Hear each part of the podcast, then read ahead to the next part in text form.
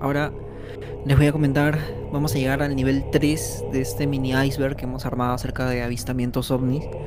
Bueno, todo lo relacionado con ovni. Y en este esta etapa, en este, en este número 3 que les voy a contar en este nivel, vamos a explorar uno de los casos más enigmáticos y misteriosos, además de documentados y totalmente reales, ha existido en Latinoamérica. Historia, mejor dicho, el suceso, toma lugar en Colombia. Y quizás si es que hay hermanos colombianos que nos están escuchando, yo creo que ellos van a poder corroborar esta historia, porque ha sido noticia nacional en su momento y hace poco incluso el diario El Tiempo los volvió a sacar como un recordaris de, este suceso.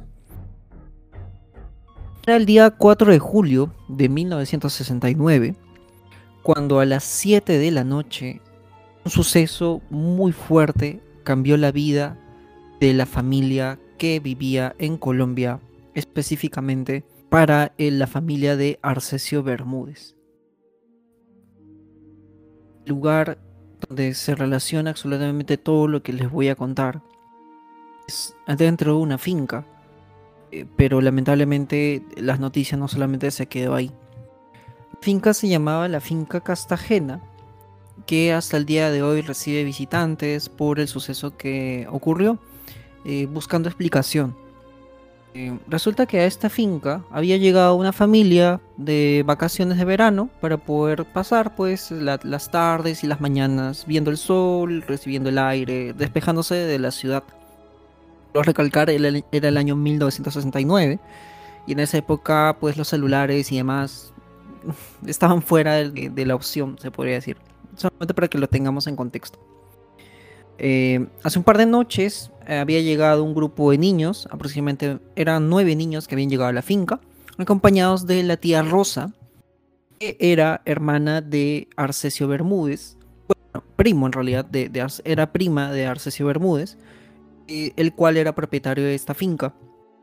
Con total cordialidad había recibido a toda la familia para pasar esos días de verano. Eh, durante las tardes ellos acostumbraban salir al patio a, recibir el fresco y puedes ver las estrellas porque en ese lugar literalmente las nubes no estaban presentes, era un lugar muy despejado y seguramente las personas que son de Perú o, de otro país y que han podido ir a la sierra de sus países pueden dar testigos, son testigos de esto que estoy contando, que cuando estás en esos lugares alejados las nubes pues están despejadas y tú puedes ver literalmente toda la constelación o gran parte de ello. Niños más pequeños eh, pasaban las tardes jugando en casa, pero los más grandes, como les digo, les gustaba salir a ver el atardecer. Es ahí donde una noche, eh, más o menos aproximadamente a las 7 de la noche, eh, Mauricio, que es uno de los protagonistas de esta historia, que es uno de los niños, un niño de 13 años, mira hacia el horizonte y se percata de una pequeña luz, una iluminación que en ese momento no estaba tan próxima a la finca, pero sí se encontraba en un valle cercano. primer vistazo, Mauricio, que estaba acompañado de Enrique, Marina y Andrés, que eran esos cuatro niños que estaban jugando afuera, le prestó mucha atención y Mm, pensó que de repente era un avión, una cosa pues similar. Después de un rato, eh, volví a mirar esa luz, pero cuando volví a mirarla, la luz estaba mucho más grande que la primera vez. Empezó a verle movimiento latino y lento. O sea, era un movimiento totalmente, mm, digamos, apacible, se podría decir. Movimiento amigable. En ese momento, pues él se extrañó, pensó que no era un avión porque por las características la luz circular no parecía ser un avión. Pensó que quizás podría ser un helicóptero, pero inmediatamente al conversarlo con los resto de niños que estaban presentes ahí, llegaron a una conclusión que si fuera pues un helicóptero tendría que tener sonido. Este, esta luz no emitía ningún tipo de sonido y aparentemente no era propulsado por algo que habían visto antes. Los niños siguieron atentos al movimiento de este, bueno, digamos, supuesto avión, pero ya tenían muchas dudas de lo que estaban viendo, no estaban muy seguros. En ese momento Mauricio llevaba una linterna en la mano porque recordemos que estaba en, una finca y pues hay piedras y demás y podía caerse. Él levantó esta linterna para iluminar el sitio donde estaban viendo la luz. Y justamente cuando hace esta acción, la luz estaba pues en un valle continuo acercándose, toma dirección hacia los niños, hacia los cuatro niños que estaban en la finca Casateja vino tan de frente, los niños se quedaron atónitos ante la velocidad que impartió esta luz. Pronto los gritos de los primos que estaban presentes no se hicieron esperar, empezaron a gritar muy fuerte alrededor. Empezaron, uno de ellos empezó a gritar, vengan tía Rosa, mamá, mamá Garza, que le decían así, le llamaban Arcesio, que recordemos es el dueño de la finca. A la hermana Lucrecia, que le era, este, bueno, y además a la prima Rosa tres adultos que estaban pues presentes en aquella noche. El ruido de los niños, de la desesperación de ellos, llamó la atención de los adultos y estas personas salieron corriendo a buscar qué había pasado pues con los niños, qué está pasando, qué sucede. Pronto, 13 personas en ese lugar, que eran 13 personas que estaban reunidas en familia, fueron testigos de cómo una luz ellos manifiestan posteriormente a un diario local y a varios diarios locales en realidad, el tamaño de un vehículo se encontraba suspendido a aproximadamente 12 metros de sus miradas. Era tanta impresión que tuvieron estas 13 personas que según narra Mauricio a día de hoy, pues un hombre prácticamente de 65 años, no pudieron articular palabra ni músculo. Se quedaron atónitos. Rosa, que era la prima, solamente atinó a agarrar a los pequeños niños, a los más niñitos, más jóvenes, y llevarlos adentro de la casa, mientras Mauricio con el resto de primos y también Arcesio se quedaban atónitos mirando a la luz. Después de un par de minutos, que este objeto de forma esférica se, estaba, se quedó este, proyectado, o sea, proyectando una luz ámbar, media amarilla sobre ellos, y empezó a moverse hacia una dirección que ellos no pudieron reconocer. El movimiento que empezó a tener este objeto fue tan súbito que tuvieron una segunda impresión del cual Mauricio no pudo salir. Sin embargo, Arcesio, que era el adulto, el dueño de la finca, intentó seguir a la luz. La luz se fue para unos hacia, hacia, hacia un pequeño cerro, se podría decir, chicos, un monte, donde habían unos árboles, unas plantaciones, unos cultivos que tenían ellos y que no permitían de que vieran bien a la luz. Cesio fue corriendo detrás de la luz, metiéndose entre estos matorrales, mientras los niños, los tres niños que estaban ahí, incluido Mauricio, subieron, subieron por esta zona, este, esta, esta pequeña montaña, para poder intentar seguir también a la luz. Sin embargo, Arcesio fue la persona que intentó ir directamente hacia ella.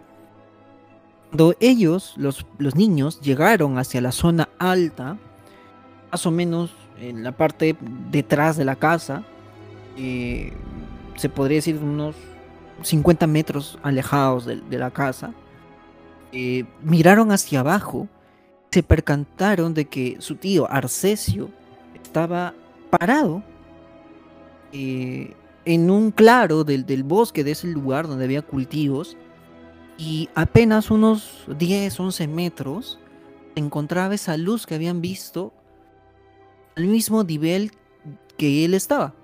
La luz había bajado hacia él. Se encontraba flotando, como dije, a muy corta distancia. Tres otra vez se quedaron súper impactados por este suceso porque no entendían qué estaban viendo, no entendían qué era esa luz, no entendían qué, qué estabas pasando.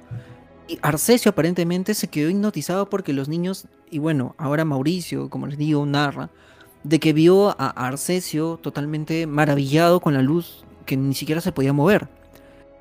Se calcula que habrán pasado unos 2 a 4 minutos en donde ellos estuvieron viendo a este hombre cerca de esta luz tan penetrante y misteriosa. Desde que con un súbito sonido como si fuera alguien chupara algo, digamos, una succión, se podría decir, un, sonido muy similar a una succión. El objeto ascendió verticalmente a una velocidad muy fuerte. Se perdió entre las montañas de ese lugar en Colombia. Este avistamiento, pues, que, dejó atónitos a la familia, eh, durante la madrugada empezaron a conversar entre ellos y nadie tenía explicación de lo que, lo que acababa de ocurrir, nadie tenía explicación de lo que había sucedido. Todo había pasado muy rápido, era un lapso de 14 minutos máximo que había sucedido este avistamiento y que Arcesio lo había vivido en carne propia muy cerca. Los niños mayores se fueron rumbo a su casa, donde obviamente encontraron, estaban en total desconcierto y encontraron sus familias pues a contarles lo que había sucedido. Y los otros niños este, se organizaron en colchones para dormir en la cama. Y los, y los adultos esa noche intentaron dormir con ellos en la sala, según cuentan. Nadie pudo dormir. Todos se quedaron en, vela esa noche. A la mañana siguiente, todos salieron corriendo a la finca, incluido Arcesio, para no pasar más tiempo en ese lugar. Aquí viene otro suceso misterioso. Creo que es el más fuerte, aparte del que incluso ya he contado, que es ya de por sí fuerte. Tres días después de haber pasado este suceso, Mauricio, es uno de los niños que había visto este, esta luz, que ahora, como les dije, es adulto, recuerda que al momento de despedirse de Arcesio, este hombre mayor, sentaba escalofríos. Le decía, hijo, tengo frío, le decía. Mauricio, pues, a sus cortos tres años solamente atina a darle las gracias por la hospitalidad y se retira, junto con su familia y demás. Y bueno, retomando los tres días después, es que Arcesio, en un hospital cercano a la finca en Colombia, fallece de una enfermedad muy extraña. Pasó días después de que, eh, antes del fallecimiento de Arcesio, Arcesio presentaba síntomas de gripe. Aparentemente le decía a sus familiares de que se encontraba constipado, con dolor de garganta y demás, típicos síntomas de gripe. Y bueno, pues no le dieron mucha importancia. Sin embargo, al día tercero, según cuenta su médico, y esto en realidad es algo también que llega hasta el día de hoy, a 2022, dentro de su informe, es el doctor César, César Esmeral, incluso fue ministro de salud, eso le digo a todos chicos, que esto es algo pues eh, verídico, narra que, al momento de, llegar a la casa de los Bermúdez y ver a Arcesio, estaba en un estado preagónico. Durante el examen había una cosa que según sus palabras no era normal, que era su temperatura. La temperatura de Arcesio para ese momento era muy fría. Y dentro del diagnóstico posterior de los síntomas que tenía el hombre, diagnosticó una gastroenteritis con vómito y diarrea excesivos. Asimismo también encontró una pericarditis en el corazón que finalmente terminó por eh, bueno, acabar con la vida de, este hombre. La familia estaba en shock, estaba consternada. Eh, los primos que habían asistido al hospital le contaron a los doctores lo que habían visto tres días antes, esta luz. Los doctores se quedaron totalmente atónitos. Y uno de los galenos, en realidad, intentó hablar con los niños para saber qué había pasado exactamente. Incluso hicieron terapias de regresiones eh, psicológicas a los niños para poder descubrir la verdad. Dentro de estas sesiones de regresiones psicológicas, uno de los niños logra dibujar una foto que posteriormente es publicada por el diario El Tiempo y que es replicada por varios diarios de la zona bajo el titular 13 personas ven un ovni y muere una persona después de tres días. Pasa que la familia en su dolor intenta dar muchas declaraciones a los medios, intentan aislar pues al, fallecido, de, de, exponerlo a la opinión pública. Sin embargo, científicos de la zona dieron permiso a la familia para poder conocer más del caso, porque les llamó mucho la atención, obviamente y querían exhumar el cuerpo de eh, Arcesio, a lo cual la familia obviamente se negó. En ese momento dijo, no, no queremos que más show, no queremos más espectáculo, queremos estar en paz. Los científicos respetaron la decisión de la familia y no exhumaron el cuerpo, no tuvieron oportunidad de poder examinarlo. Es así como Arcesio descansa pues en el cementerio central de Bogotá.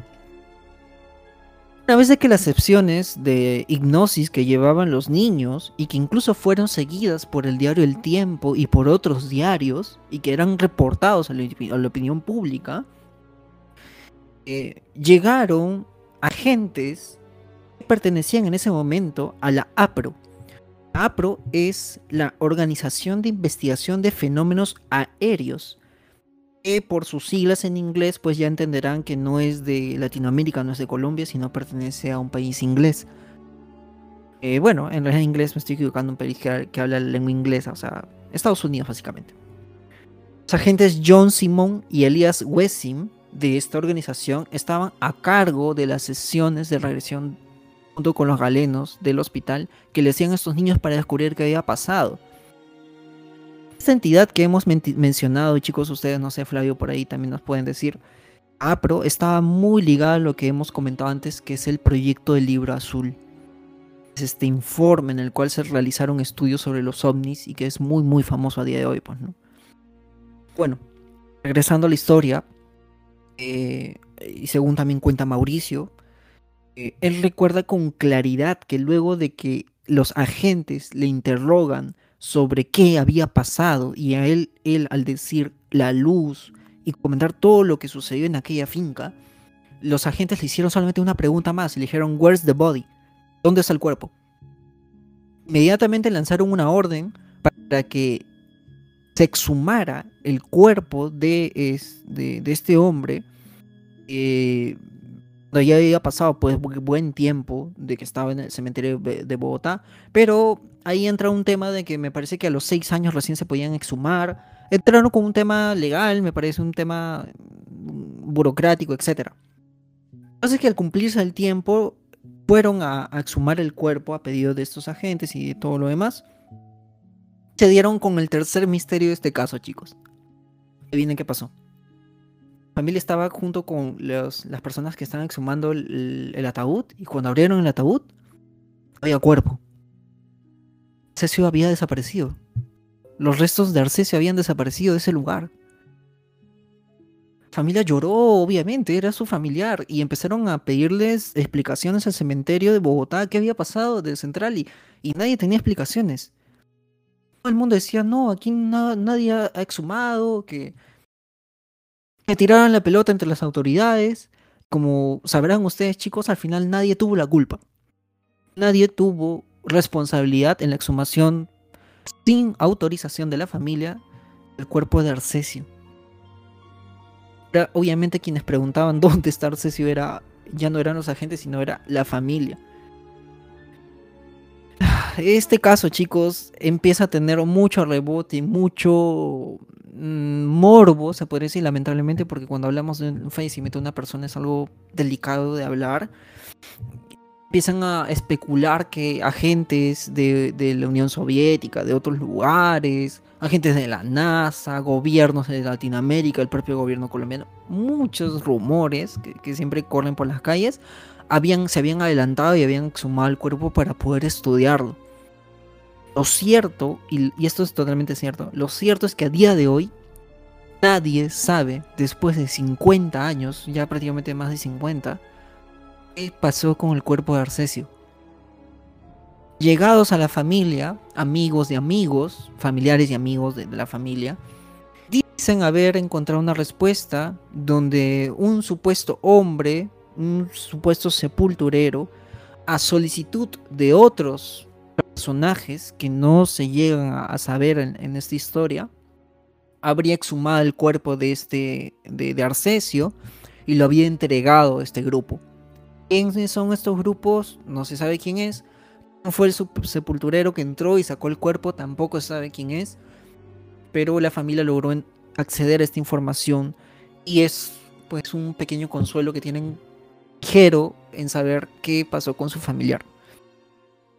La historia, chicos, que les acabo de contar, simplemente termina en algo que comenta Mauricio que me parece importante comentarlo a ustedes y todo lo que nos escuchan dice ahora pues a sus 65 eh, años prácticamente, junto con eh, Germán, que era el primo que también estaba ahí. Eh, este suceso pues fue un, momento que no estaba previsto, obviamente. Porque quizás Arcesio estaba en el lugar equivocado, en el momento equivocado. y esta luz, que según sus palabras de Mauricio, no tenía ninguna intención de matar. Eso es lo que él cuenta. Al estar tan cerca, lo que él especula y es su verdad, es aquí es la verdad que él cuenta, podría estar relacionada a una exposición a radiación, lo cual hizo que Arcesio terminara falleciendo tres días después. Se especula de que esto pudo ser un fenómeno natural, porque bueno, después de este suceso, Mauricio tuvo una carrera con este tema, o sea, él se especializó en ingeniería mecánica y eh, actualmente es experto en energías renovables y pues este, tiene una solución lógica que podría ser un suceso eh, no necesariamente de ovnis, pero quizás una, algo de la naturaleza, un fenómeno físico o algo, pudo haber afectado la salud. Bien pudo ser coincidencia de que quizás hubo una mosca, un insecto que lo picó en ese momento y pues tres días después falleció, o de repente una enfermedad preexistente. La verdad nunca se sabe, pero lo que envuelve este caso tan misterioso de esta finca es que el cuerpo desapareció, hubieron agentes de la APRO que hicieron regresiones a los niños y que 13 personas vieron un objeto volador no identificado que cambió para siempre sus vidas. Ha sido, chicos, el relato, el suceso, el hecho que, sucede, que pasó en Colombia del nivel 3. No sé, no sé, quisiera escuchar también qué es lo que opinan de este caso, porque cuando yo lo he investigado y empecé a leer las entrevistas y demás, me dejó bien, dejó sorprendido, la verdad, muy, muy sorprendido. Claro, claro, claro. Mira, mi, mi, mi, respuesta es con un caso, mira. Mi respuesta es solamente te digo esto. Un caso en Brasil de, unas, de unos pobladores que en medio de la noche vieron unos ovnis, unas luces pasar por encima de sus viviendas. Y estas y estos ovnis emitieron unas luces hacia ellos. Tuvieron que ponerse a resguardo dentro de sus viviendas. Algunos no lo lograron. Y esas personas que no lograron sufrieron graves, graves quemaduras en su piel, como si fuera una radiación. Un caso muy conocido y un caso documentado y, y muy hablado por muchos por muchos medios.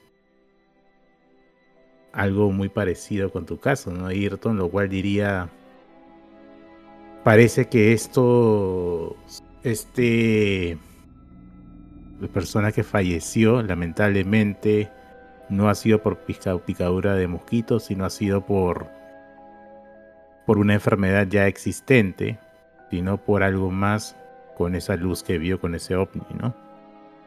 y que su exhumación, la exhumación del cuerpo y desaparición también tiene mucho que ver, ¿no?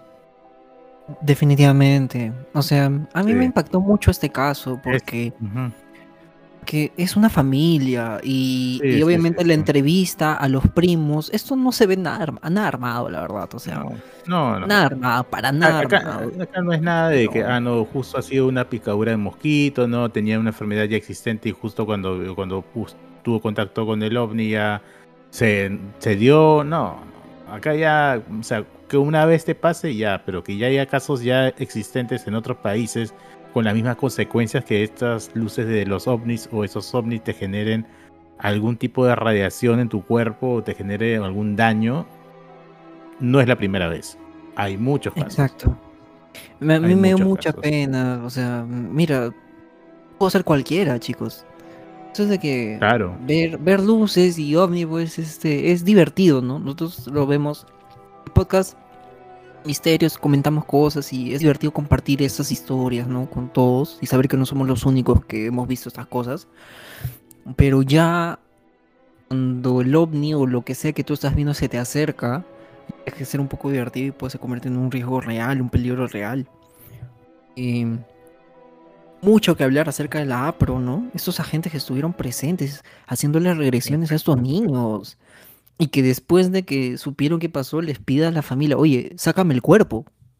Claro.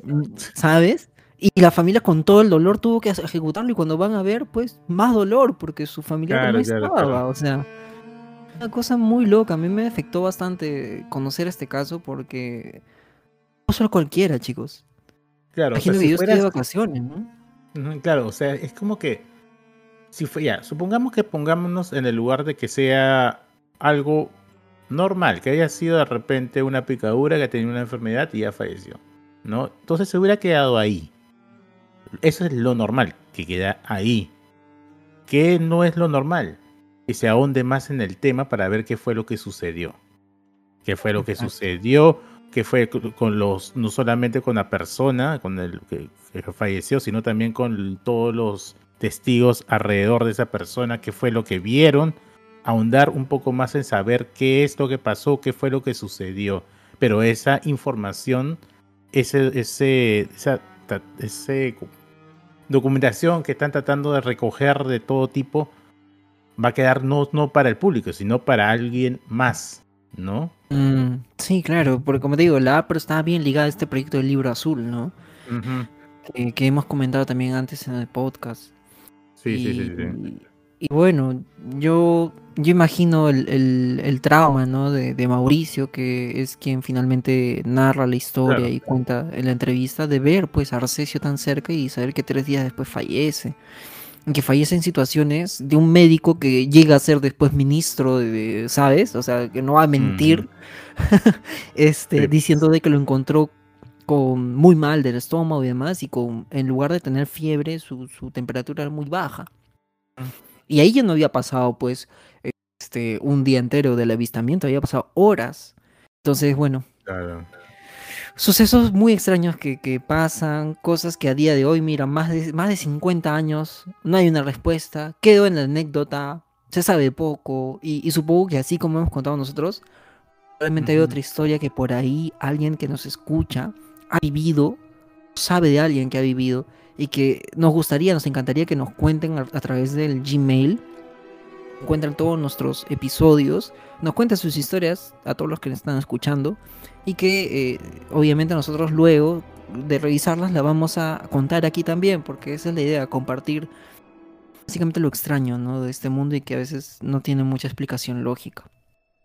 Que hasta ahorita, por ejemplo, este, lo que tú habías hablado, ah, hasta ahorita no, no entiendo el tema de por qué ocultarlo, ¿no? ¿Cuál, cuál es la razón de ocultarlo? Eh, si ya hay informes sobre eso hasta este momento, se podría decir que eh, la única razón para ocultar algo así es simplemente para seguir controlando. Porque este ha sido un podcast muy, muy cargado. Genial, ha sido, me encanta compartir con ustedes chicos esas historias y también me encanta mucho que todos los que nos escuchan pues nos presten unos minutos de su tiempo y que se sientan acompañados de estas historias. Los estamos esperando en el Twitter. Cuenten qué les pareció este episodio, qué les pareció esta historia, que nos cuenten desde dónde nos escuchan, cómo nos escuchan, si nos están en su trabajo, si escuchan con amigos, si han llegado a compartir el podcast eh, y han tenido comentarios, nos encanta que nos puedan comentar eso a través de nuestro Twitter, nos pueden etiquetar si es que se nos están escuchando en algún lugar y nosotros lo vamos a retuitear. Y bueno, si es que nos están escuchando por primera vez, como dijo Josué al inicio, nos pueden seguir aquí en, en Spotify, en cualquier plataforma de podcasting que estén, y que puedan activar la campanita. Y ya por último, si es que les gusta nuestro episodio y nuestro podcast, podrían regalarnos 5 estrellitas aquí en Spotify para que, bueno, nos pueda seguir alimentando eso y poder seguir creando contenido para ustedes, que lo hacemos por amor al arte, se podría decir. Ah, chicos, un placer como siempre compartir una noche más con ustedes. Un abrazo, Fly, un abrazo, Josué, y a todos. Cuídense mucho. Muchas abrazos y cuídense. Muchas gracias a Ayrton, Josué, ya nos estamos viendo. Hasta luego a todos.